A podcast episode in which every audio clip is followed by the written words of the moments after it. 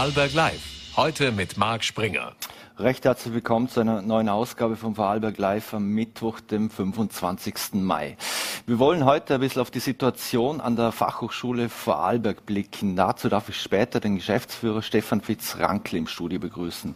Zudem, was muss man wissen über die Affen Pocken und was wissen wir? Darüber werden wir später mit dem renommierten Virologen und Professor Norbert Nowotny sprechen.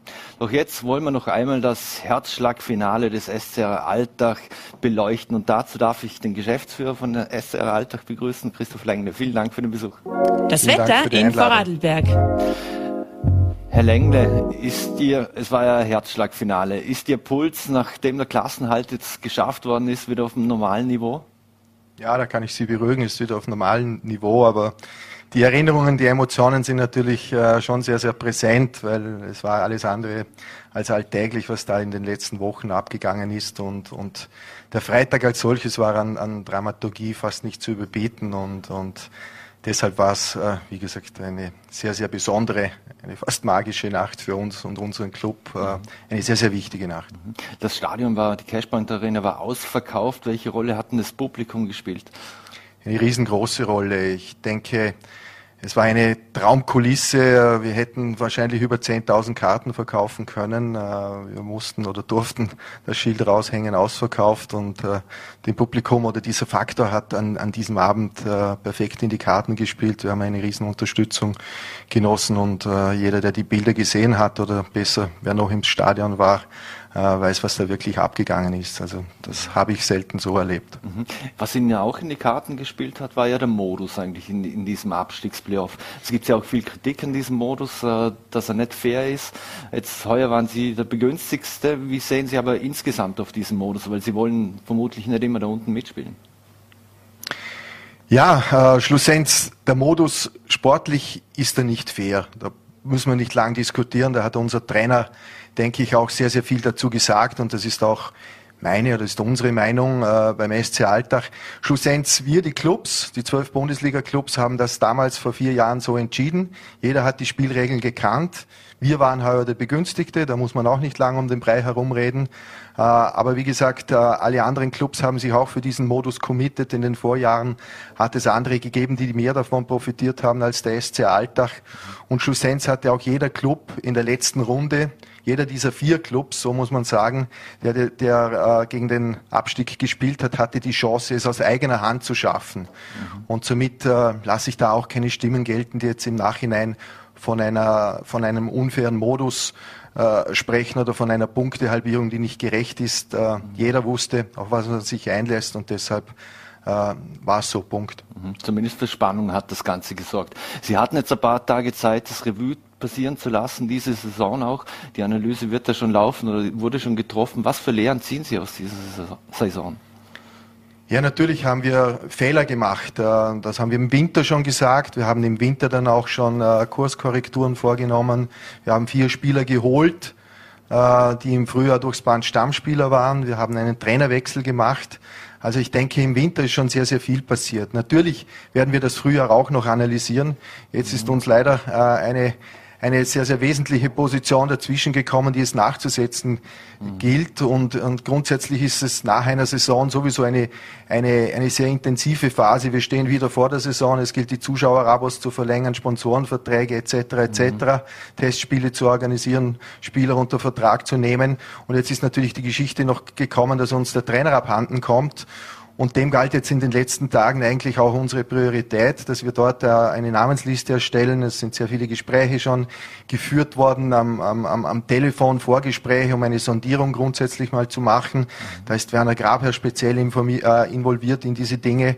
Und, und deshalb äh, ist die Analyse äh, zum jetzigen Zeitpunkt äh, noch, nicht, äh, noch nicht abgeschlossen. Mhm. Was muss dieser neue Trainer mitbringen aus Ihrer Sicht? Es wurden ja schon verschiedene Namen gehandelt, äh, wie die Vorarlberger Nachrichten auch schon äh, berichtet haben. Dann soll ja das in den nächsten Tagen auf Vorstandsebene diskutiert und beschlossen werden. Aber was für Profil muss aus Ihrer Sicht der neue Trainer der Altacher mitbringen? Ja, ganz salopp gesagt, es soll, es soll der Richtige sein und er soll zu Alltag passen. Mhm. das ist jetzt eine Aussage, die, die nicht sehr präzise ist, aber ich denke, Wir, wir wissen, für was wir stehen. Wir stehen für einen gewissen österreichischen Weg, auch äh, sehr viel mit österreichischen Spielern zu gehen, auf junge Talente zu setzen, die wir auch gewinnbringend weiterverkaufen können. Das ist ein Stück weit auch das Thema in Alltag. Deshalb haben wir auch jedes Jahr doch äh, einen ziemlichen Kaderumbruch. Wenn man äh, die letzte Saison hernimmt, haben wir alleine drei Spieler sehr gewinnbringend weiterverkauft. Also es passiert dort auch sehr, sehr viel in der Entwicklung des Vereins. Mhm. Und es muss ein Trainer sein, der einfach diese, diese Prinzipien mit uns trägt prägt und der auch diese unsere Werte verkörpert. Und, und ich gehe mal sehr stark davon aus, dass es auch ein Trainer ist, beziehungsweise nicht, ich gehe davon aus, sondern es wird so sein, dass er deutschsprachig ist. Mhm. Schopp, Aufhauser, Herzog, wo würden Sie jetzt ein Sternchen hinmachen? Nirgends, aber alles natürlich hochinteressante Namen und ich weiß natürlich zu der einen oder anderen Personalie auch mehr, aber es ist jetzt einfach, äh, wäre unseriös, äh, da was zu sagen. Wir hoffen, ohne jetzt uns irgendwo einen Zeitdruck aufzuhalten, aber dass wir in den, 10, in den nächsten 10 bis 14 Tagen eine, eine klare Entscheidung haben, so dass der Trainer natürlich dann auch in die, in die Kaderplanung mit eingebunden werden kann. Mhm. Der Abgang von Ludovic Magnier, ähm, war das äh, für ihn einfach eine Herzensangelegenheit, dass er, dass er mehr oder weniger zu seinem Heimatverein Lausanne wechselt? Ja, definitiv. So hat er es auch äh, mit uns kommuniziert. Äh, bin, ich bin grundsätzlich äh, auch froh, dass es diese Romantik noch gibt, dass er sagt, ich möchte, ich möchte zu meinem, zu meinem Herzensverein in meine Geburtsstadt, dort wo ich aufgewachsen bin, mit dem Verein, mit dem ich verbunden bin, mit dem meine Familie auch äh, verwurzelt ist, zurück zu seinen Eltern auch. Ähm, ja, das, das spricht für ihn als Menschen. Äh, es hätte mich getroffen, wenn er jetzt beispielsweise in die, in die zweite deutsche Bundesliga gegangen wäre oder zu einem zweiten Zweitligaverein in der Schweiz. Die Geschichte mit Lausanne, die klingt für mich definitiv plausibel und, und, und äh, wer Ludovic kennt, weiß, äh, dass, er, dass er uns da sicher nichts vorgemacht hat. Es hat Stimmen gegeben, die haben gesagt, er ist mit der zukünftigen Ausrichtung des SC Alltag nicht einverstanden gewesen. Äh, dem kann ich äh, eine klare Absage erteilen. Er war heute noch da. Er hat sich verabschiedet, unter Tränen verabschiedet. Wir haben noch über diese Dinge auch gesprochen. Und er hat gesagt, es war einzig und allein der Grund, dass er nach Hause wollte. Mhm. Bei einem neuen Trainer wird es ja nicht nur darum gehen, was der an Gehalt aufs Konto kriegt oder ob man ihn äh, monetär überzeugen kann, sondern auch, was er spielertechnisch vorfinden wird.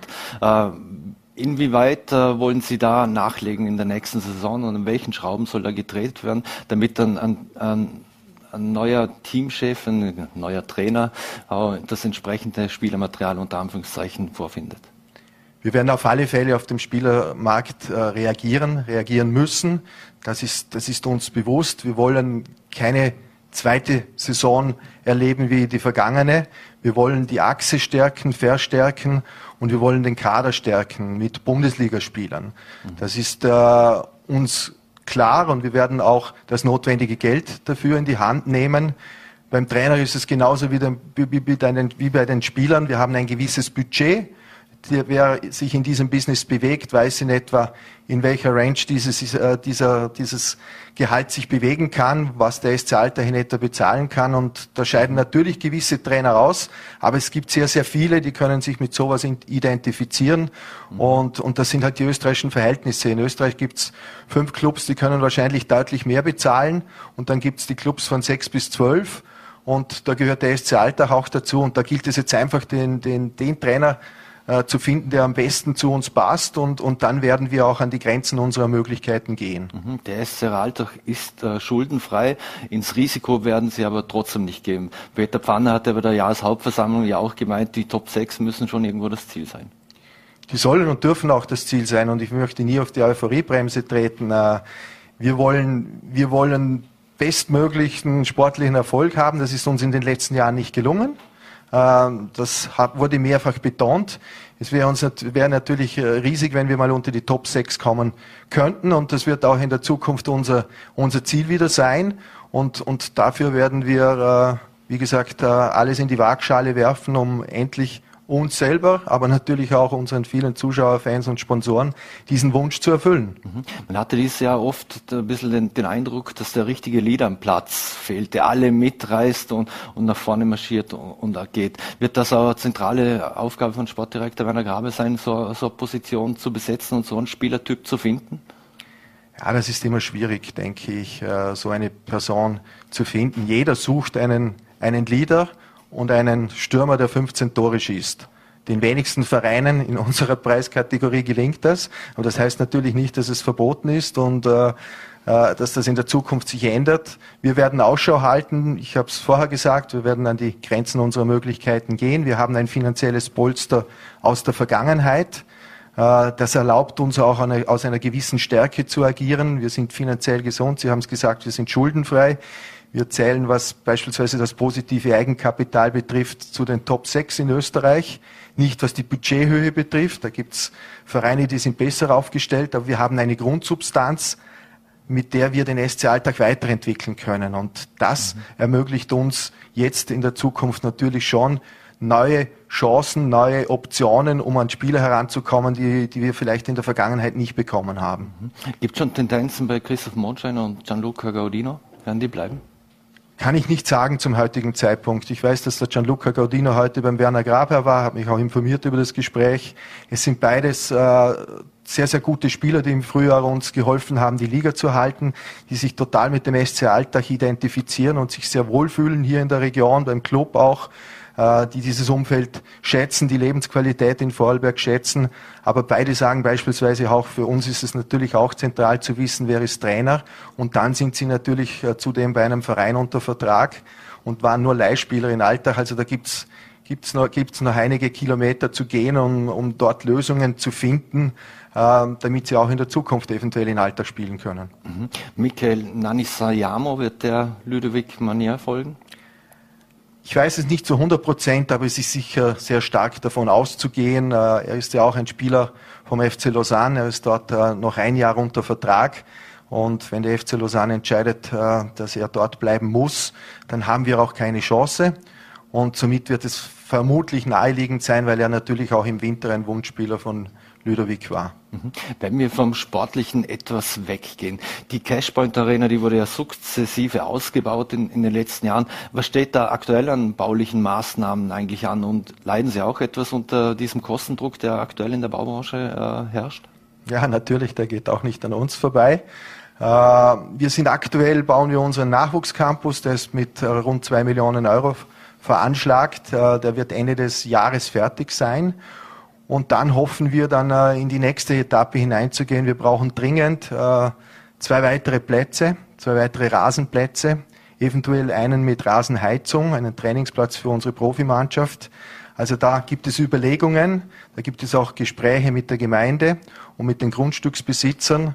Und da hoffen wir, dass wir spätestens im Jahr 2023, also kommendes Jahr, äh, unser Trainingsareal um diese zwei weiteren Plätze erweitern können. Mhm. Jetzt hat Peter Pfanner ja auch gemeint, der Verein wird auch finanziell seinen Beitrag in diesen ganzen Projekten äh, beisteuern. Äh, hat das irgendwelche Auswirkungen auf die sportlichen Ideen oder Transferwünsche des nächsten Trainers?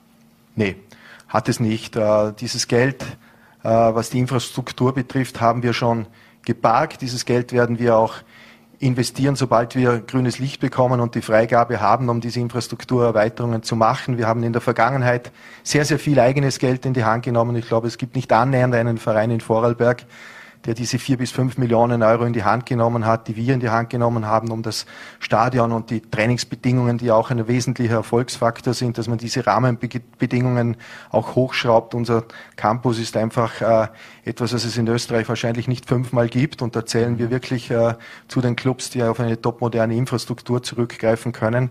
Also das wird auf das Spielerbudget keinen Einfluss haben und wir wollen auch das möchte ich auch noch betonen, auch im Stadion noch weiter bauen. Wir wollen einen, einen FIP-Club bauen mit rund 1000 äh, Zuschauern, die, die, die 1000 Zuschauern die Möglichkeit gibt, äh, aus, aus, aus dem Hospitality-Bereich die Spiele zu verfolgen, die uns vielleicht auch Vermarktungsmöglichkeiten neue bringt, nicht nur vielleicht, sondern ganz sicher neue Vermarktungsmöglichkeiten bringt. Mhm.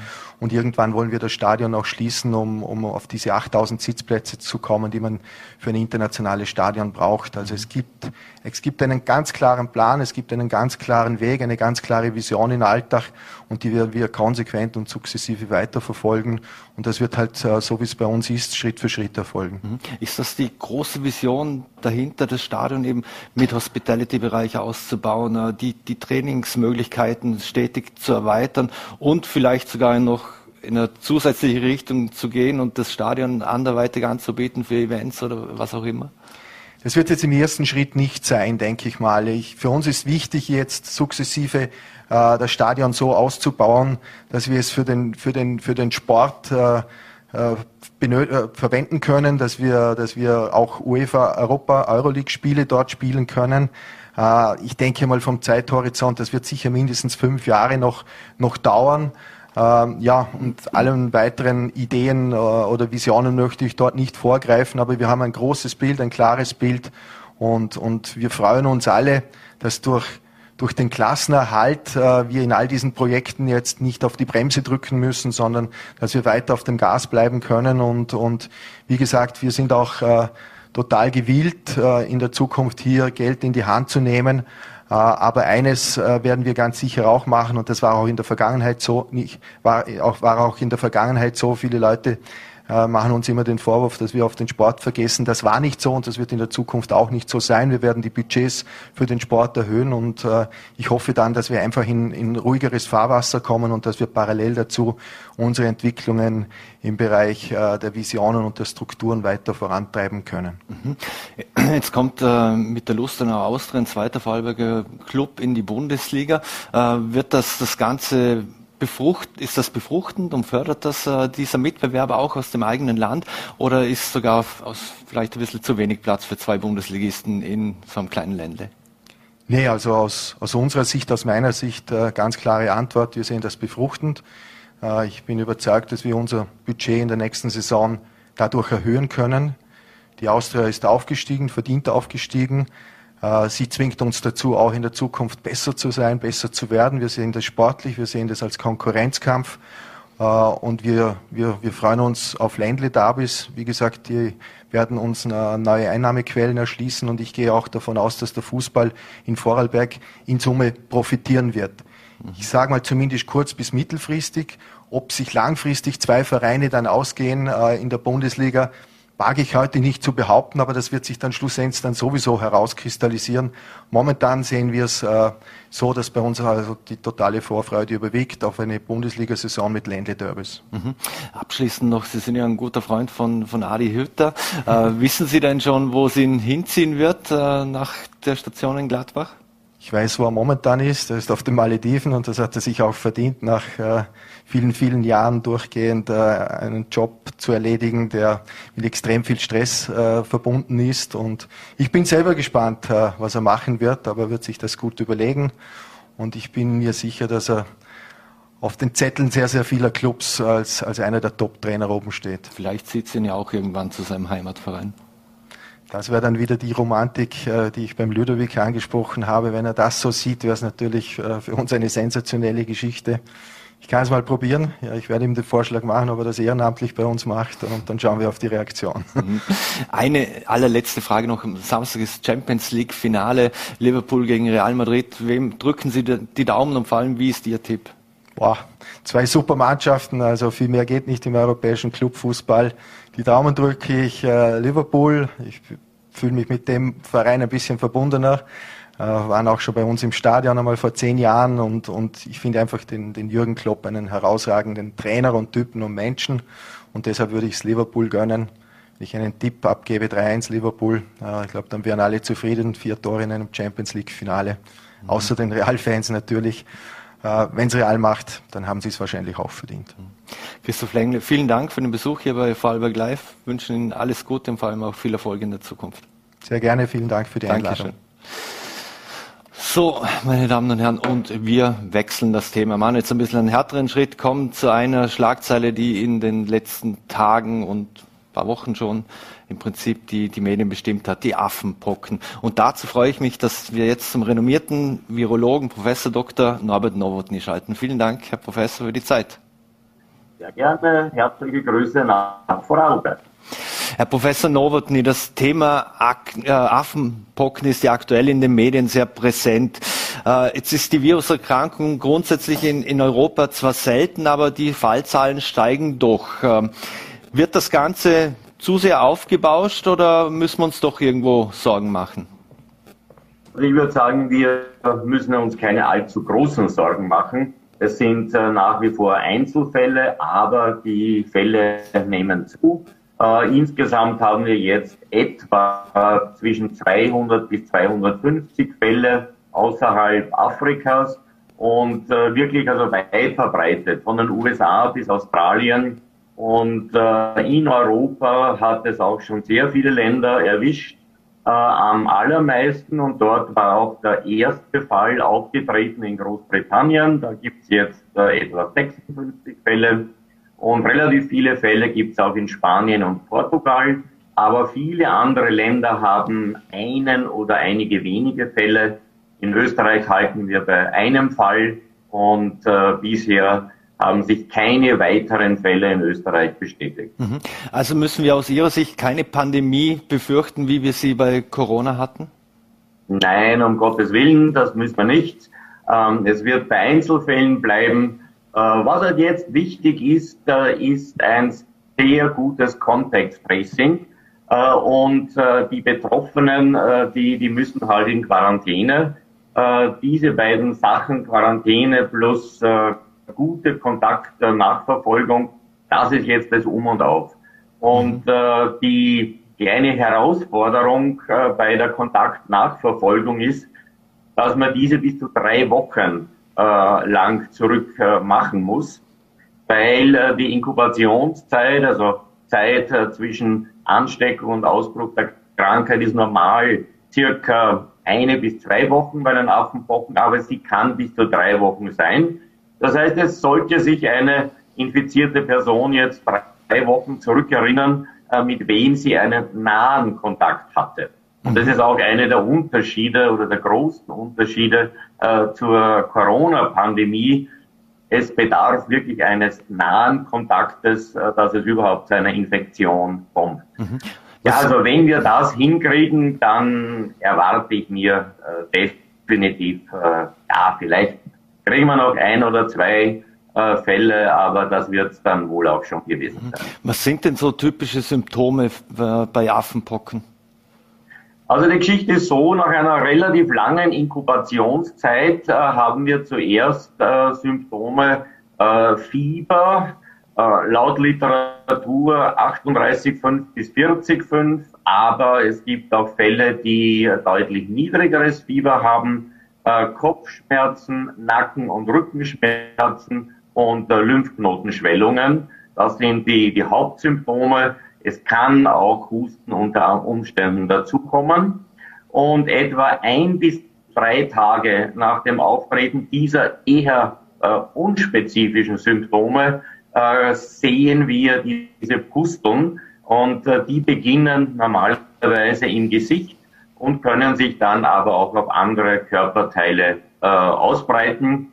Und äh, ja, diese Pusteln sind vielleicht ein bisschen ähnlich äh, wie äh, die Pusteln bei den Windpocken, äh, können manchmal aber auch ein bisschen größer sein. Äh, also da gibt es dann schon kleine Unterschiede die der äh, Dermatologe erkennt. Mhm. Wenn Sie von diesen Hautirritationen äh, sprechen und die in dem Fall auch andere äh, Teile beim Menschen befallen können, sage ich jetzt mal dazu, äh, ist das, kann das das Risiko erhöhen oder muss man dann irgendwo Angst haben, wenn, kann es zum Beispiel auch aufs Auge übergreifen?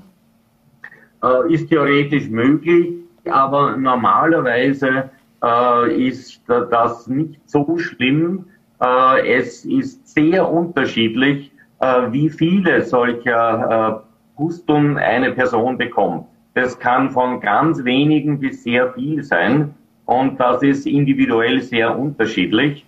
Hängt natürlich auch davon ab, ob diese Person noch die gute alte Pockenschutzimpfung erhalten hat.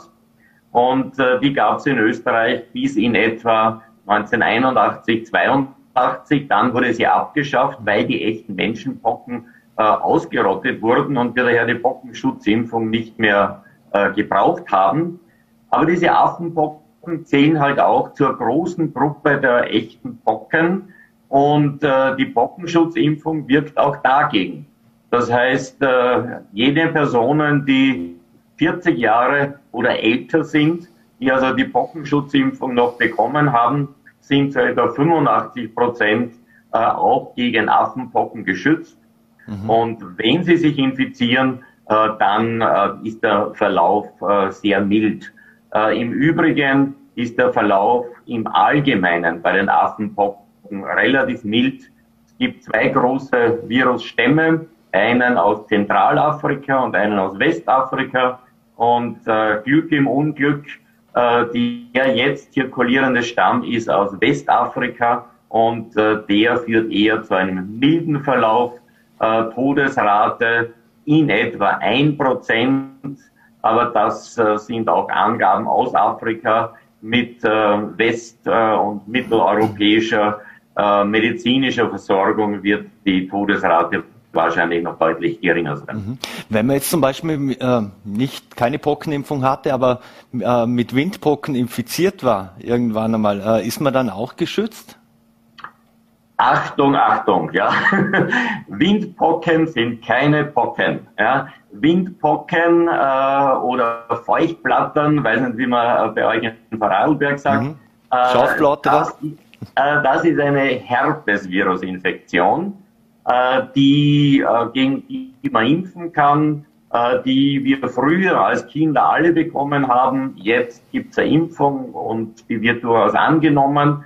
Und diese Windpocken und Feuchtblattern, äh, die können dann in späterer Folge äh, zu einem sogenannten Herpes zoster, also zur Gürtelrose führen, äh, im, im höheren Alter normalerweise. Aber das ist äh, keine Pockenvirusinfektion, sondern das sind Herpesviren. Das heißt, eine durchgemachte äh, Infektion mit den Windpocken, äh, die, die bringt nichts, bringt keine Immunität äh, gegen die Affenpocken. Mhm. Und auch eine Impfung äh, gegen, also Varizellen-Zoster-Impfung, äh, hilft auch nichts gegen diese Affenpocken, mhm. sondern einzig äh, diese Bockenschutzimpfung, die aber eben in etwa 1981, 82 in Österreich ausgelaufen ist. Mhm. Das heißt, wenn ich mich jetzt impfen lassen wollen würde, könnte ich es gar nicht? Ja, es gibt Impfstoffe, aber es ist nicht notwendig. Äh, mhm. diese paar Fälle oder vielleicht bleibt es bei diesem einen, äh, machen eine Impfung, eine Impfkampagne in der österreichischen Bevölkerung absolut nicht notwendig. Äh, es gibt inzwischen eine sogenannte dritte Generation an äh, Pockenimpfstoffen und äh, die könnte eingesetzt werden, um Kontakte, und zwar wirklich nahe Kontakte eines Infizierten zu impfen. Weil wir wissen, dass eine solche Impfung den Ausbruch der Krankheit blockieren kann. Also das mhm. wird auch in Österreich überlegt, das wird auch in anderen Ländern überlegt. Und äh, ja, da brauchen wir halt ein paar Impfdosen, aber nicht wahnsinnig viele. Äh, denn äh, diesen Impfstoff gibt es noch nicht äh, in, in sehr großem Ausmaß, wird aber auch nicht notwendig sein. Mhm. Bei Corona wollte man vor allem die älteren Menschen also als vulnerable Gruppe schützen. Gibt es jetzt auch Gruppen, die besonders gefährdet sind? Ja, die gibt es. Äh, Pockenviren sind, äh, oder sagen wir so, eine Pockenvirusinfektion im Allgemeinen ähm, etabliert sich äh, deutlich und, und mit äh, deutlichen klinischen Symptomen bei immungeschwächten Personen. Also die sind wirklich gefährdet. Und in einem solchen Fall, also wenn eine immungeschwächte Person Affenpocken bekommen sollte, dann gibt es ein zugelassenes antivirales Mittel, das dann eingesetzt werden würde, äh, um äh, die Infektion und die Krankheit äh, doch gut äh, in den Griff zu kriegen. Mhm. Äh, leider ist es auch so, äh, dass Kinder und Jugendliche eher schwerer an diesen Affenpocken erkranken, wenn sie sich infizieren. Aber wie gesagt, ich erwarte mir, entweder bleibt es bei dem einen österreichischen Fall oder vielleicht einige wenige mehr. Und äh, das sollte es eigentlich gewesen sein. Mhm. Wenn Sie aber von Kindern und Jugendlichen sprechen, die es äh, schlimmer erwischen könnte, würde es dann Sinn machen, Kinder und Jugendliche zu impfen? Nein, macht auch keinen Sinn, weil äh, einfach das epidemiologische Geschehen so minimal ist, äh, dass eine Impfung nicht notwendig ist. Mhm. Also äh, zum jetzigen Zeitpunkt und ich würde sagen generell äh, eine äh, ja, äh, Wiedereinführung der Pockenschutzimpfung, wenn auch jetzt äh, dieser dritten Generation der Pockenschutzimpfung, äh, die weniger Nebenwirkungen hat als die ursprüngliche Pockenschutzimpfung, ist zum jetzigen Zeitpunkt für die allgemeine Bevölkerung, aber auch für zum Beispiel Kinder absolut nicht notwendig. Wie gesagt, das äh, Einzige, wo es angedacht wird, das sind nahe Kontaktfälle, um den Ausbruch der Krankheit zu verhindern. Mhm. Bei Corona wissen wir oder haben wir gelernt in den letzten zweieinhalb Jahren, äh, auch als Otto Normalbürger, dass das Virus mutiert und immer neue Formen geht. Könnte das bei den Affenpocken auch sein, dass dieses Virus mutiert? Also bisherige Informationen äh, haben so ausgeschaut, wir haben beim Coronavirus äh, eine Mutation alle 14 Tage. Äh, bei den Pockenviren haben wir normalerweise eine Mutation in einem Jahr. Äh, jetzt gibt's äh, eine erste Publikation, die über die portugiesischen Fälle berichtet und da war die Mutationsrate geringfügig erhöht. Aber das sollte uns nicht wirklich, das sollte nicht besorgniserregend sein.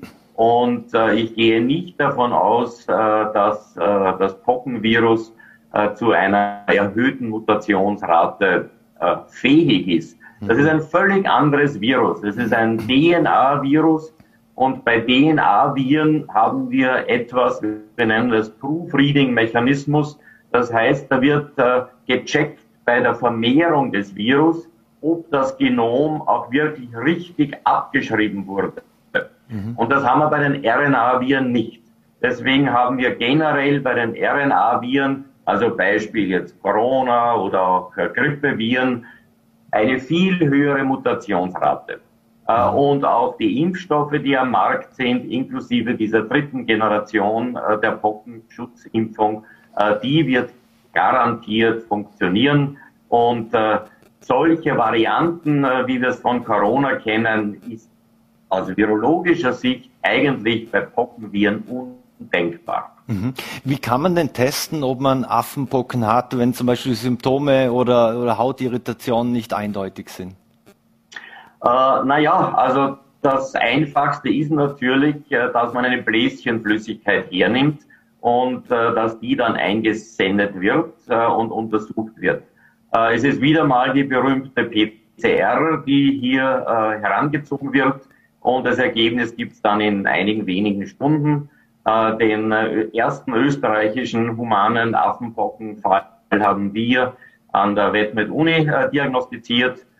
Jetzt die weiteren Fälle, was jetzt noch kommt, wird an der Med-Uni, Zentrum für Virologie, diagnostiziert werden.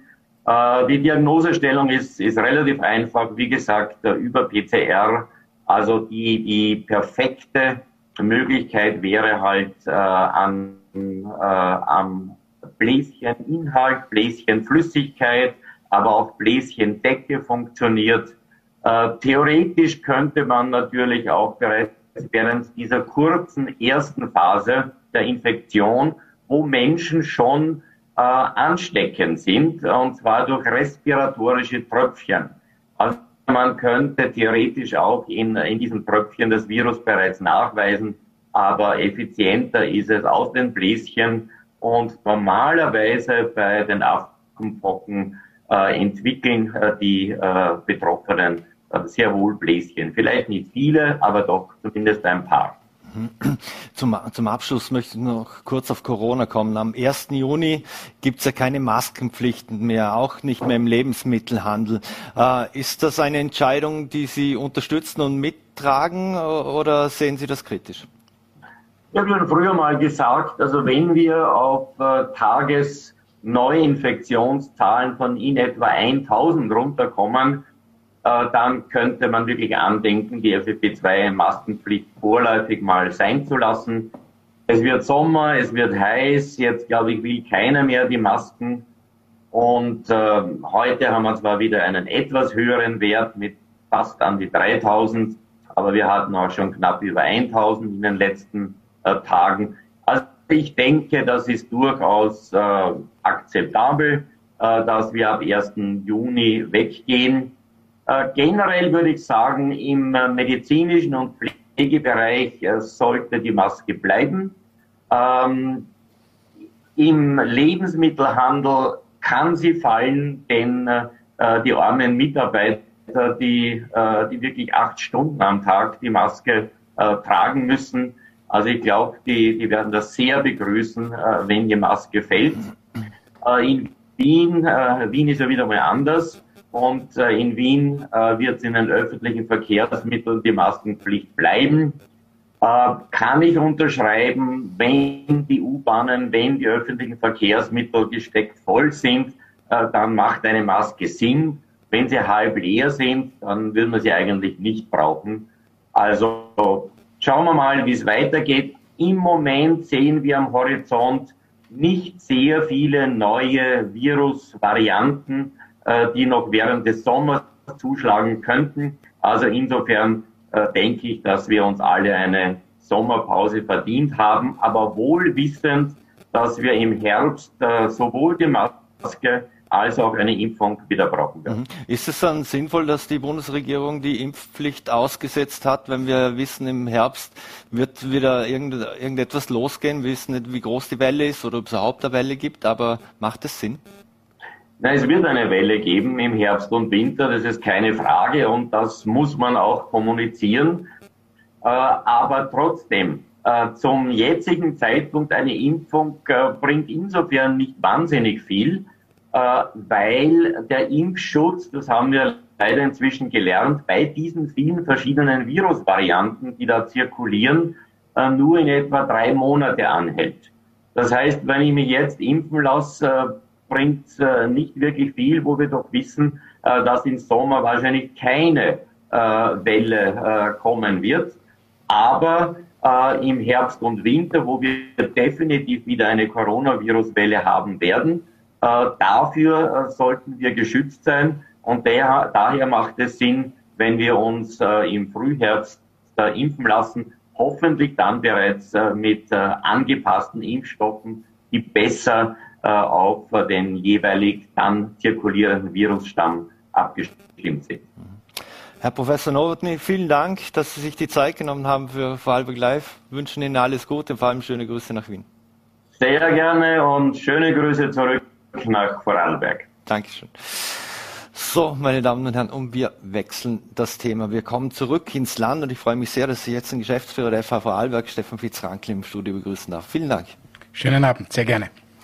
Herr Fitzrankel, die Fachhochschule Vorarlberg hatte die Bewerbungsfrist vom 15.05. bis auf weiteres verschoben. Warum? Was ist der Hintergrund dieser Verschiebung? Es ist in der Tat so, dass wir als Fachhochschule Vorarlberg typischerweise sehr früh einen harten Bewerbungsschluss setzen. Das ist der 15. Mai, mhm.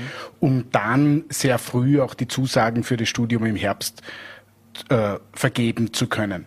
Wir haben heuer eine interessante Situation. Wir sehen heuer so viel Beratungsbedarf und auch eine gewisse Unsicherheit wie noch nie in den letzten Jahren. Und dadurch, dass wir die Möglichkeit haben, noch äh, etwas Zeit zu haben bis zum Beginn des Studiums, haben wir uns entschieden, diesen Beratungsbedarf auch nachzukommen mhm.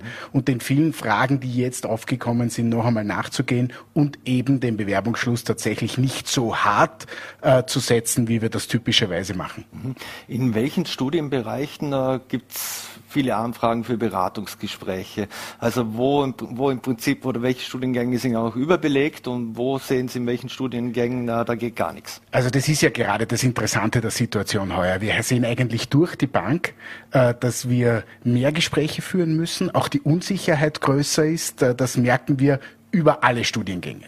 Ähm, wenn ich es vielleicht an einer Situation beschreibe, wir merken, bei den berufsbegleitenden Studiengängen, dass es heuer für viele Personen, die im Job stehen, deutlich mehr Gespräche mit dem Arbeitgeber braucht, um eine Zusage bekommen, äh, zu bekommen für den Herbst. Ja, du kannst im Herbst ähm, etwas von deiner Arbeitszeit reduzieren, du kannst dich in dein Studium hineinlassen, weil einfach die Situation auch am Arbeitsmarkt sehr angespannt ist. Und diese Personen brauchen länger, um gut in das Studium hineinzugehen. Zweiter Punkt interessanterweise, auch bei den Maturantinnen, also die jetzt, gerade jetzt ihre schriftliche Maturen, äh, Matura hatten, ähm, im Wesentlichen sehen wir, dass eine höhere Unsicherheit da ist. Man hat, wir kommen aus zwei Jahren äh, mit einer gewissen Unsicherheit gerade im Bildungsbereich und manche Bilder haben sich auch eingeprägt. Ich möchte auf das noch einmal eingehen. Die Fachhochschule Vorarlberg zum Beispiel hatte im Wintersemester 66 Prozent ihrer Lehrveranstaltungen in Präsenz, trotz Lockdown. Und trotzdem ist eine Wahrnehmung entstanden, die Hochschulen sind zu und was wird im Herbst sein. Das heißt, wir brauchen viel mehr äh, Erklärung und Gesprächsbedarf, um tatsächlich auch diese Sicherheit wiedergeben zu können.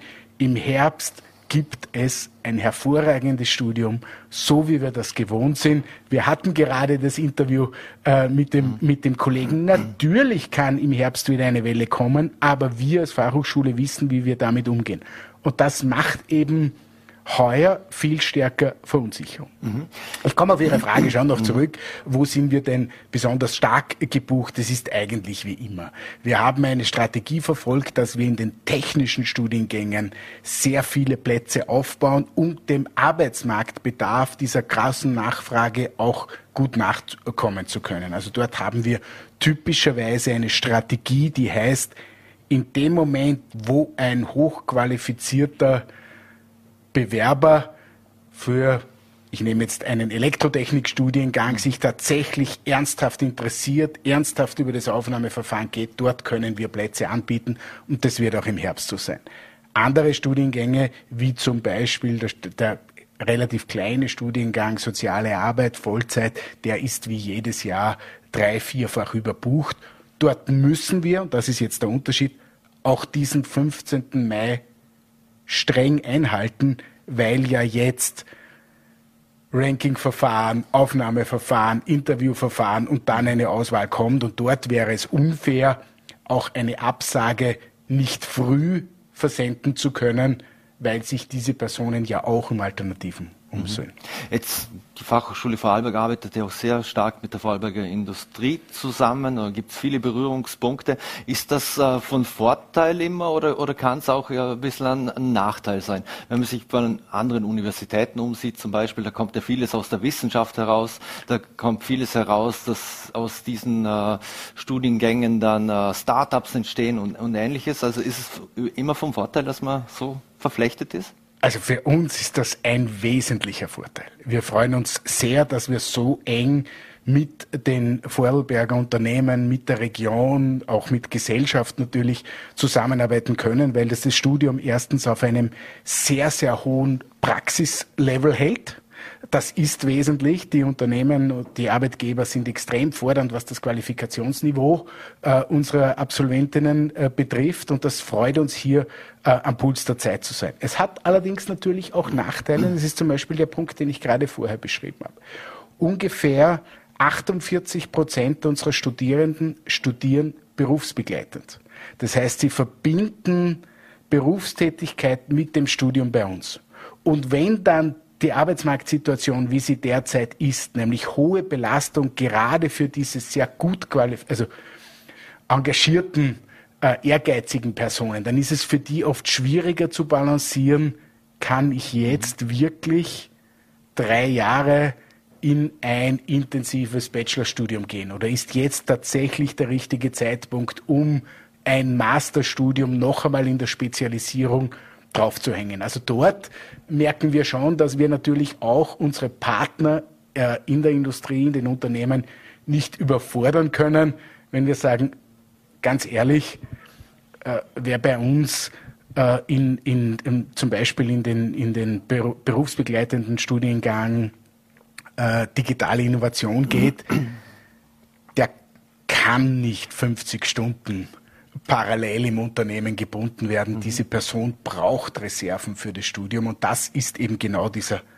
äh, dieses gute Abstimmen mit, mit der Wirtschaft. Sonst in Summe fantastisch zusammenzuarbeiten. Wir könnten uns das nicht besser vorstellen. Und es verhindert natürlich auch diesen klischeehaften Elfenbeinturm, den man ja der einen oder anderen Universität auch vorwirft.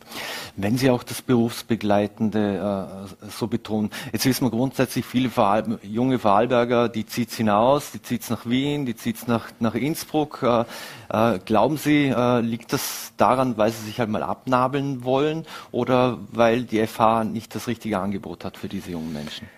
Also zuerst einmal muss man sagen, es ist alles. Äh, es kommen sehr viele individuelle Entscheidungen dazu, warum jemand nicht an der Fachhochschule Vorarlberg ein Studium beginnt. Eines kann ich garantieren. Es ist sicher nicht, weil das inhaltliche Programm in diesem Feld schlechter oder weniger gut wäre. Ganz im Gegenteil. Wir wissen, dass unsere Ausbildungsprogramme, die Studienprogramme qualitativ mindestens mithalten können und das müssen sie auch. Natürlich ist ein Effekt, äh, ich gehe nach Wien, ich gehe nach Graz, äh, ich gehe nach München, äh, den können wir nicht kompensieren und das müssen wir auch nicht um, unbedingt überall. Mhm. Aber lassen Sie mich eine Zahl äh, bringen. Ich bin ja selbst äh, nach Vorarlberg gekommen, ich bin wahnsinnig gern hier, es ist eine tolle Lebensqualität.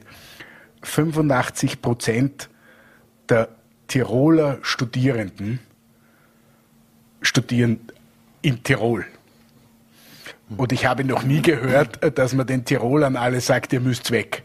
Äh, also wir dürfen schon ein gewisses Selbstvertrauen auch entwickeln, dass auch hier am Standort hochqualitatives Studium möglich ist. Klar, äh, die Lokalszene der Wiener Innenstadt können wir nicht kompensieren und das ist auch legitim. Mhm. Uns als Fachhochschule ist wichtig, dass niemand geht, weil woanders die Qualität des Studiums besser wäre. Das kann ich garantieren, das ist nicht so. Mhm. Darf ich noch einen letzten Satz äh, ähm, äh, erwähnen, weil das auch mit diesem Beratungsaufwand zusammenhängt. Sie müssen sich vorstellen, es gibt in Österreich ungefähr 1200 verschiedene Studienprogramme. Und natürlich bietet die Fachhochschule Vorarlberg ein Segment an, in dem wir wissen, der Arbeitsmarkt ist vorhanden, es ist ein Mangelberuf. Aber wir bieten nicht geisteswissenschaftliche Studien an. Sie können an der Fachhochschule Vorarlberg nicht Theaterwissenschaften studieren, nicht Publizistik, nicht Psychologie. Also um auf Ihre Frage zurückzukommen, gibt es natürlich auch Bereiche, die wir nicht abdecken, aber ehrlicherweise auch nie abdecken werden. Mhm lässt man vielleicht, also wenn man sich die Zahlen ansieht, die Sie auch auf Ihrer Homepage haben, also wenn nach der Herkunft der Länder gehe, also 86,6 Prozent aller Studierenden kommen aus Österreich und davon sind 83 Prozent aus Vorarlberg, nur 10 Prozent aus Deutschland, 1,7 aus der Schweiz und dann Liechtenstein mit 0,4 und das andere ist ganz, ganz, klein.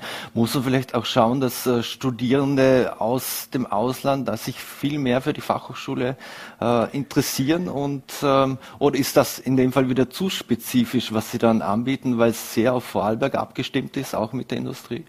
Ja, aber man kann nicht, man kann nicht äh, beides oder dreifach sein. Dann wird man nirgends mehr gut. Das ist, das ist schon ein Fokus. Es ist richtig, dass wir in unserer Grundstrategie einen wesentlichen Punkt darauf haben, dass die Absolventinnen der Fachhochschule Vorarlberg auch in dieser Region, im Bodenseeraum im weitesten, im weitesten Bereich, tatsächlich nachher die Region weiterentwickeln. Und wir wissen aus vielen Studien, dass natürlich ein kleiner Prozentsatz der Studierenden, die aus dem Ausland in eine Region kommen, auch hängen bleiben. Aber Sie mhm. kennen die berühmten Medizinstudien, äh, wo man weiß, dass mittlerweile 95 Prozent der ausländischen Medizinstudierenden in Österreich ausgebildet sind, drei Jahre später nicht mehr in Österreich sind.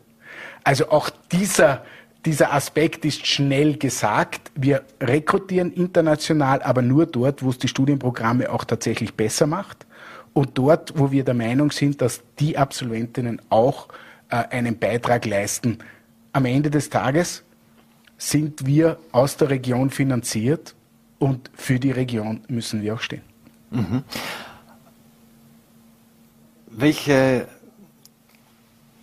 welche bei den Studiengängen, bei den berufsbegleitenden äh, Studiengängen, wenn wir da jetzt nochmals zurückkommen, Sie haben es gesagt, wenn jemand berufsbegleitend studiert, der kann nicht 50 Stunden äh, in, in, einem Unternehmen arbeiten, also es wird auch viele abschrecken, aber was sind grundsätzlich die Vorteile, wenn ich so berufsbegleitend studiere? Und vor allem auch, wie sieht das eigentlich mit, mit, mit dem Altersdurchschnitt aus? Dann sind das in der unter Anführungszeichen schon ältere Studenten oder machen das auch viele junge? Also älter ist immer eine Frage der, De der, der Definition. Mhm. Sie sind auf jeden Fall alle geistig fit und, und, und ehrgeizig und, und natürlich auch bereit, sich auf ein Studium einzulassen. Aber klar, der, der Altersdurchschnitt der berufsbegleitenden Studierenden ist jetzt auch nicht bitte möge sich jetzt niemand falsch verstanden, ist jetzt auch nicht 40 oder 50, sondern typischerweise äh, gehen, gehen diese Personen äh, nach der Schule oder auch aus dem dualen Weg fünf, sechs Jahre in das Berufsfeld und merken dann, aha, da gibt's noch etwas oder ich möchte mich noch weiter qualifizieren und ich muss noch etwas draufsetzen. Das heißt, der typische berufsbegleitende Studierende ist 24, 25 Jahre, äh, wenn er das Studium, äh, wenn er das Studium beginnt. Wir haben das zum Beispiel sehr oft auch bei HTL-Absolventinnen. Mhm.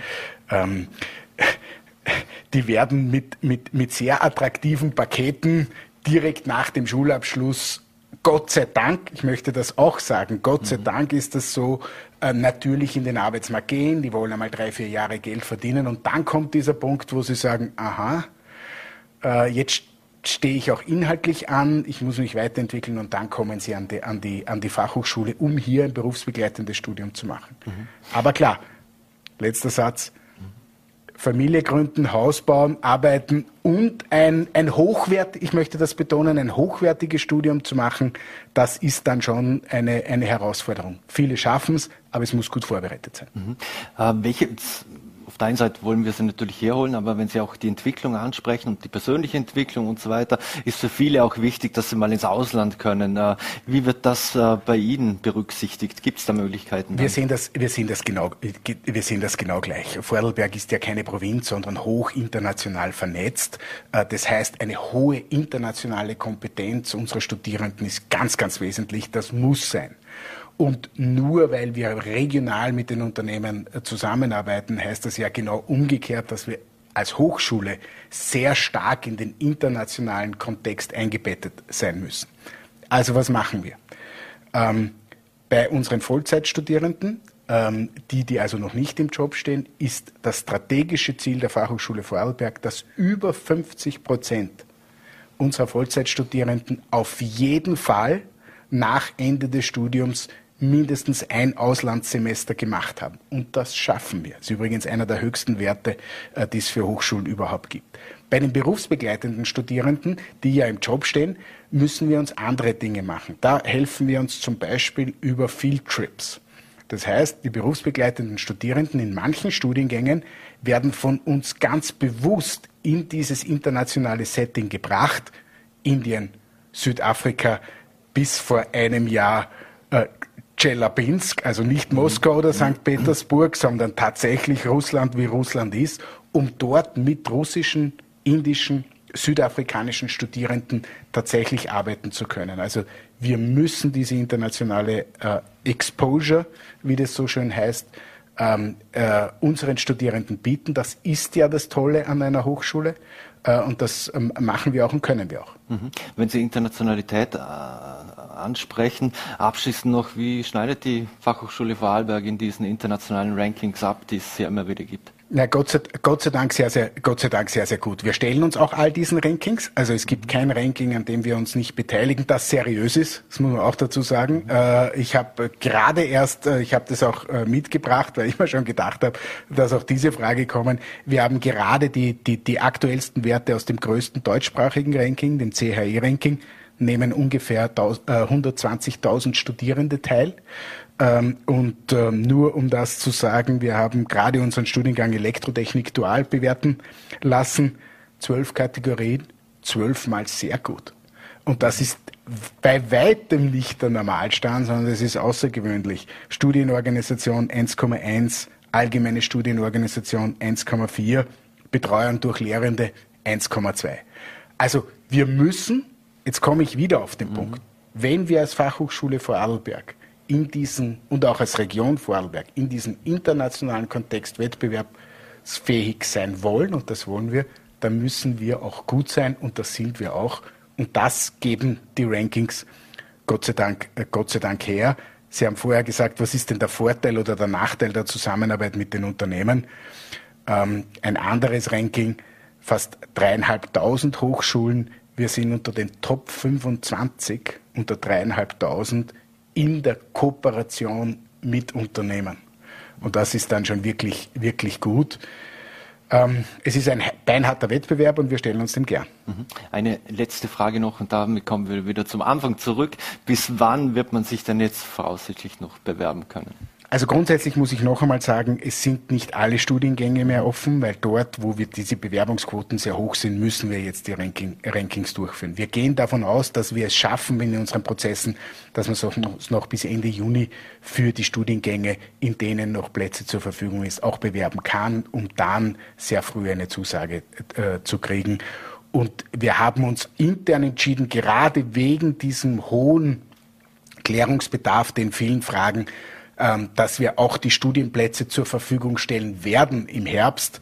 Äh, also niemand braucht Angst haben, dass nur weil die Fachhochschule jetzt verlängert hat, deswegen ein Nachteil kommt, sondern wir werden die Studienplätze zur Verfügung stellen für alle, die hochqualifiziert sind und sich äh, unseren Studiengängen auch äh, einschreiben wollen. Stefan Fitzranke, vielen Dank, dass Sie sich die Zeit genommen haben für Vorarlberg Live und den Besuch hier im Studio und wünsche viel Erfolg. Sehr gerne und einen schönen Abend an die Zuseherinnen und Zuseher. Danke. So, meine Damen und Herren, und das war's schon wieder mit Fallberg Live. Wir bedanken uns fürs Dabeisein. Morgen gibt's eine Pause, am Freitag geht's wieder weiter. Ab 17 Uhr VNRT, VLRT oder Ländle TV. Wünschen Ihnen einen schönen Abend und alles Gute.